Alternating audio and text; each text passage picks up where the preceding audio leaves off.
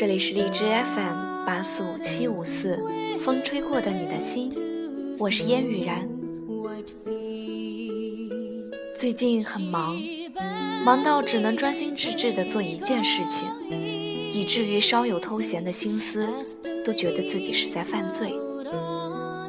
但是既然是生活，总归还是要有一点颜色的，对吧？所以今天晚上就当给自己放个假，听听音乐，讲讲自己喜欢的故事给你们。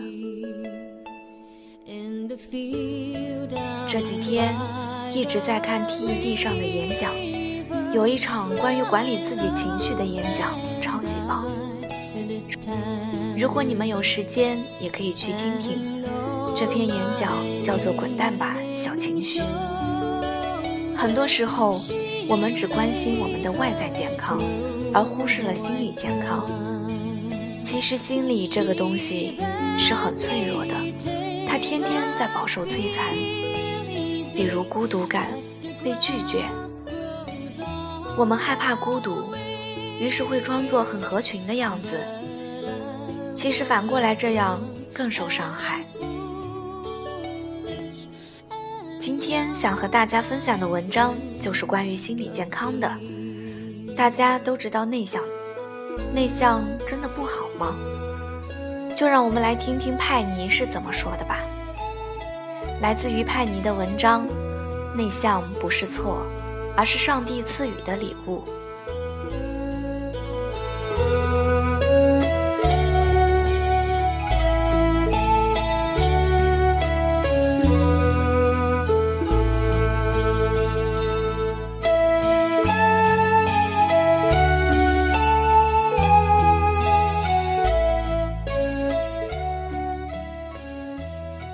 我是一个内向的人。小的时候，妈妈说我五岁之前从来没有单独迈出过家门一步，每次碰见生人就不停往后躲。上了学之后，从小学到中学再到大学，我从来都不喜欢那种热闹的场景，宁愿自己一个人捧着一本书静静坐着。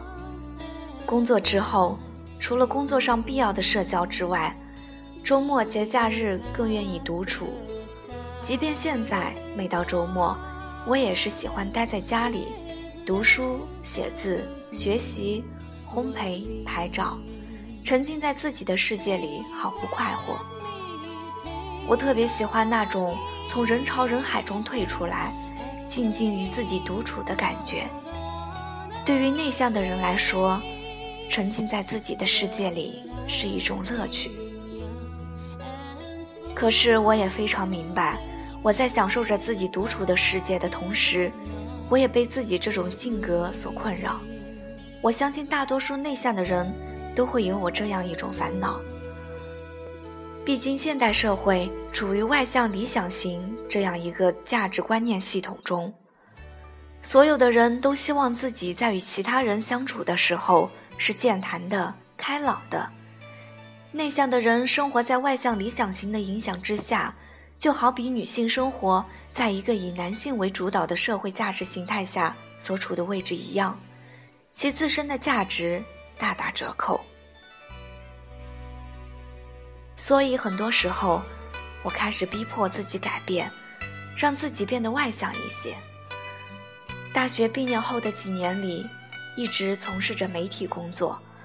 这是一个需要有娴熟的交际能力，以及强大的写作功底的工作。我的特长在于写，可是交际是我的弱项。但工作就是工作，你必须克服自己的弱项。仍记得最初工作时，每次要打电话跟别人约采访前的那种忐忑与纠结。对着电话，心里已经将台词默念了一遍又一遍。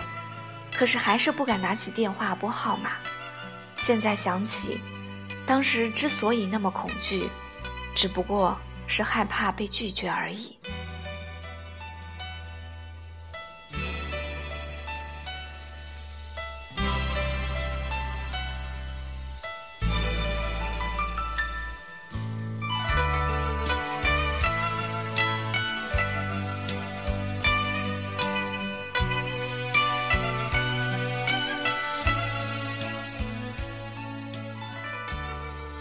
不得不说，这几年媒体工作的历练的确让我成长了很多。在跟外界形形色色的人打交道时，我知道了该如何处理以及应对。我甚至觉得媒体的工作经历对我的性格产生了一些修正，让我的性格里多了一部分外向型的因子。在必要的时候，我会变得很外向，甚至把自己伪装成一个外向的人。而且还很成功。在求职面试时，几乎每个面试官都会问到：“你怎样评价你的性格？你是属于内向型还是外向型？”我相信没有一个人会自豪地说自己是一个内向型的人。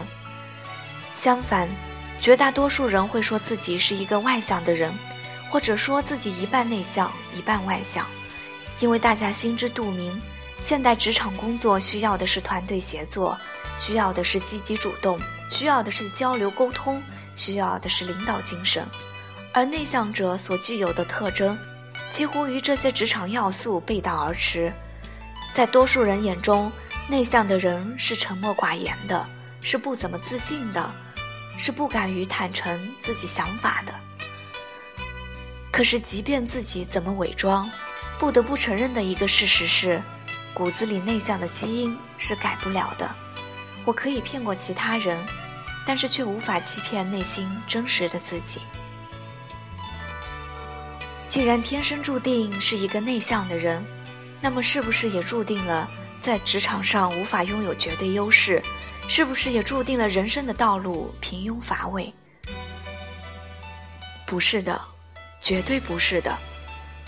我阅读过一些文人的传记。也了解过一些其他领域成功人士的故事，我深深感到惊喜的是，很多卓有成就的人，从根本上来讲，都是内向的人。梵高、毛姆、普鲁斯特、乔治·奥威尔、特蕾莎修女、佛陀、陈丹燕、李娜、张怡宁，内向带来的那份孤独。让他们知道如何与自己灵魂深处的思想交流，并在那个安静的世界里发现宝藏。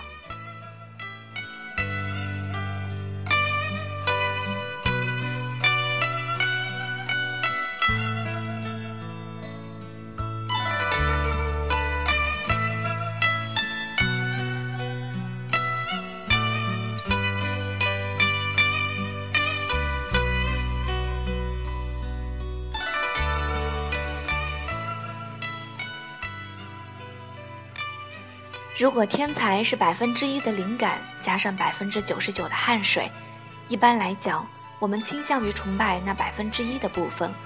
我们爱他的光芒万丈，爱他的闪耀如星。但是真正伟大的力量却存在于那百分之九十九当中。孤独到底有什么样的魔力？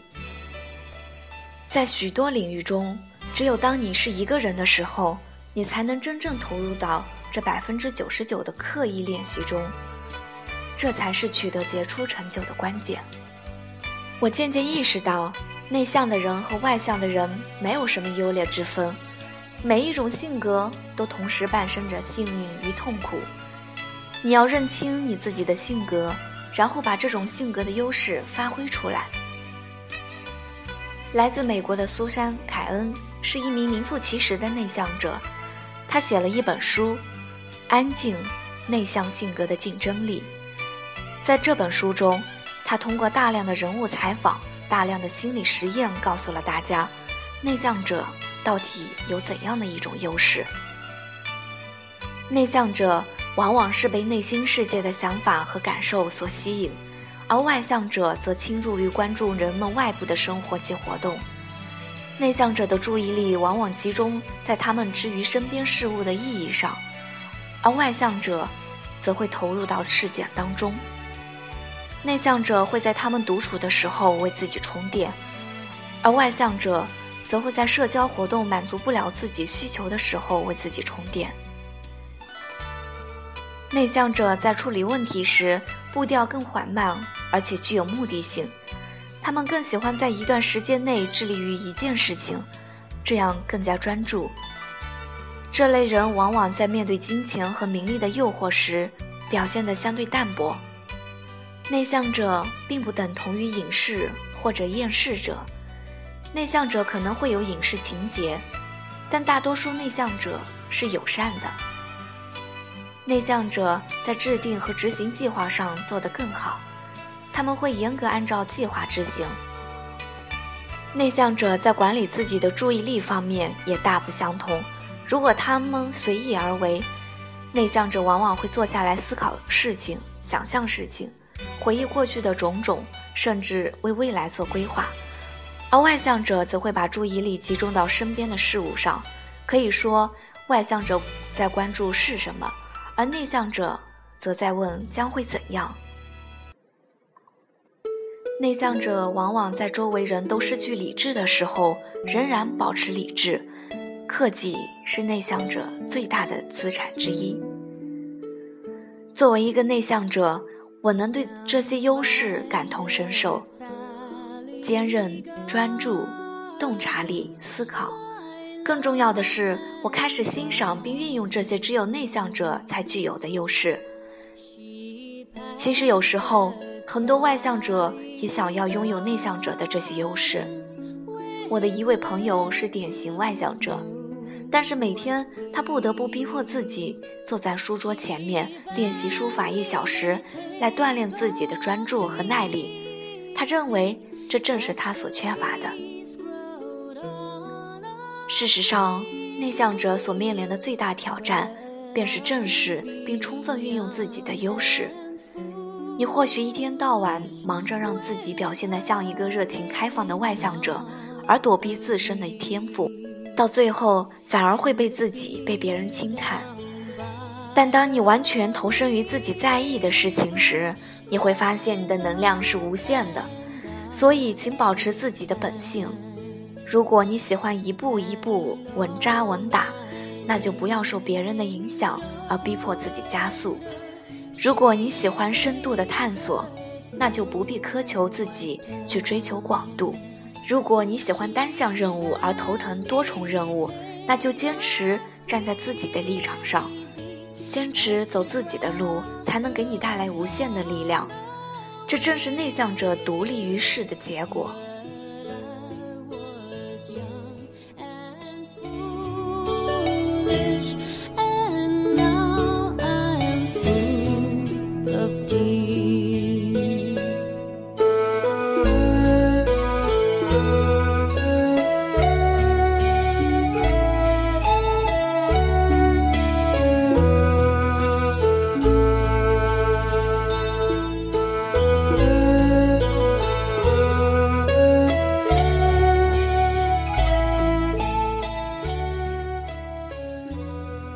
我上大学的时候，我们的辅导员曾说过：十年之后，在大学里那些看起来最不起眼的人，或许会成为混得最好的人。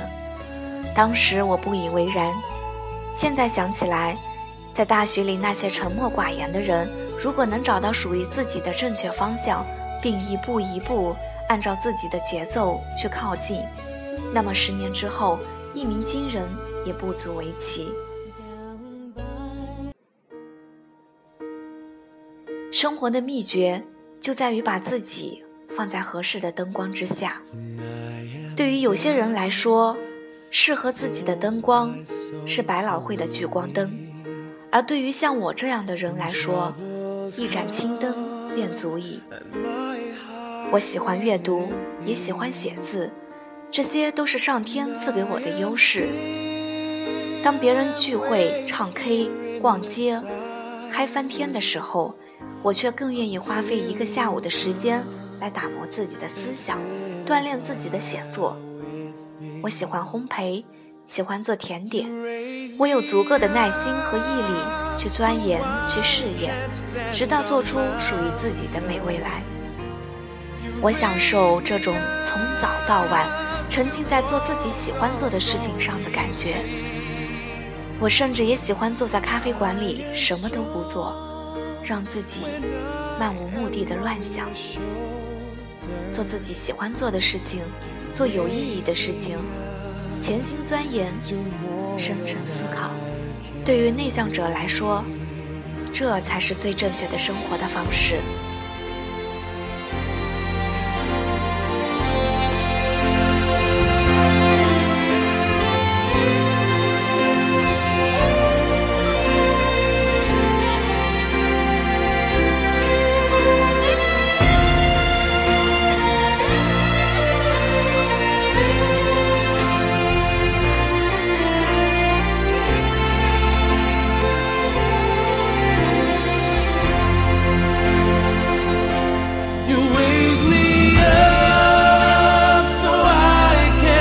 and the